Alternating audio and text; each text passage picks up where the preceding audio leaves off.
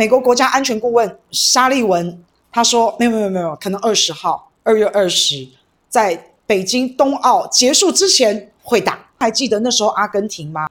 福克兰战争、马岛战争打仗的时候，跟英国啊，因为他们有主权之间的纷争。那时候一开战，阿根廷甚至是整个拉丁美洲，美国的后院失火了，打仗了，这些钱集体想要避险，就跑到美国。美国它从不到两年的时间，它的股市、汇市。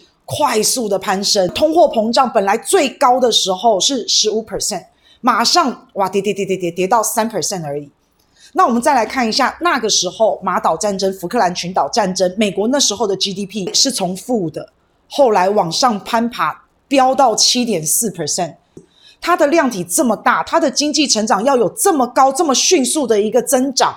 诶，那真的很厉害，归功于马岛战争，避险资金跑到美国去了。美国一直都知道，只要是制造战争，你就会吸引全世界的钱，想要避险、逃避这个风险，然后就会流到美国。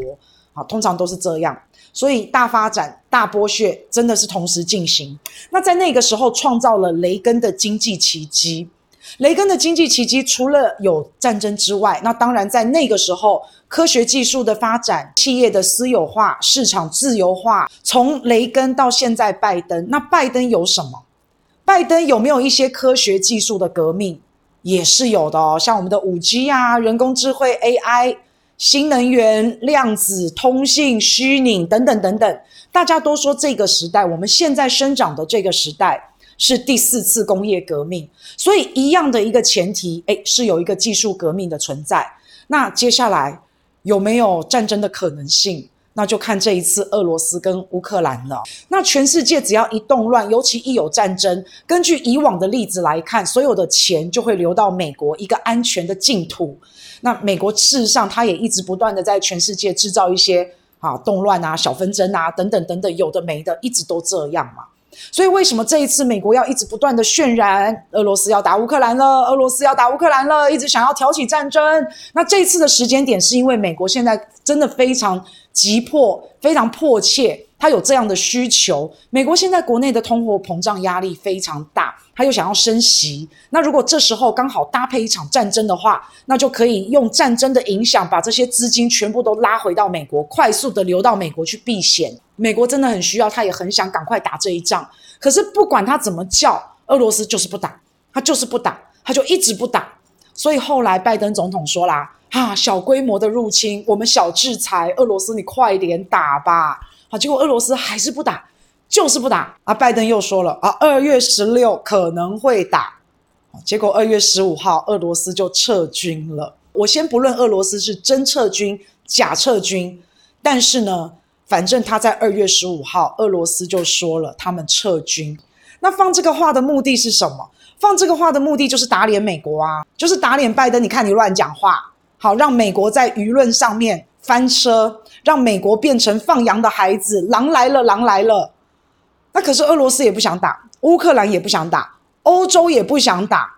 那美国在旁边画休，在旁边煽动，所以是不是用制造混乱的方式冲流量？现在乌克兰跟俄罗斯关美国什么事？为什么要他要去塞龙？为什么他要去煽风点火？为了流量，为了钱，为了利益，就是这样。你觉得美国真的是为乌克兰跟俄罗斯好吗？你真的觉得他是在为这两个国家的和谐做努力吗？他巴不得你们打起来。现在俄罗斯面对的状况，当然一定要做好战争的准备。可是你看到的俄罗斯，他也一直不断的告诉大家：我真的没有要打，我真的没有要打。他也还在为了和平解决，也还是很努力。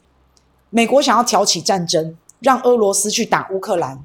俄罗斯呢，其实现在刚好顺势利用这一点，解决掉北约东扩的问题。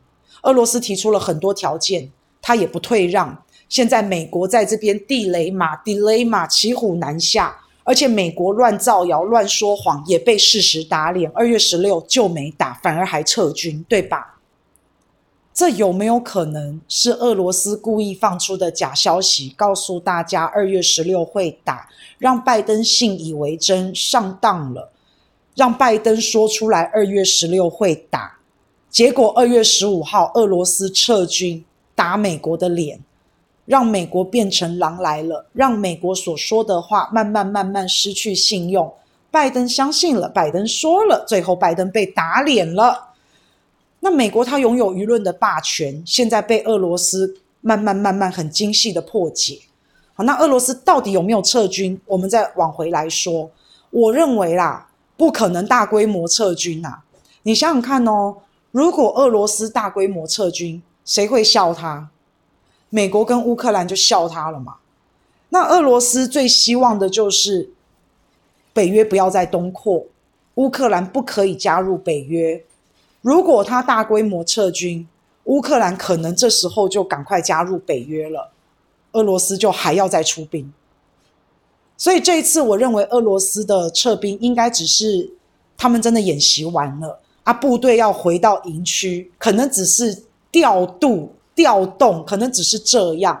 那之后，俄罗斯还会不会又演习，然后又派一大堆的军队？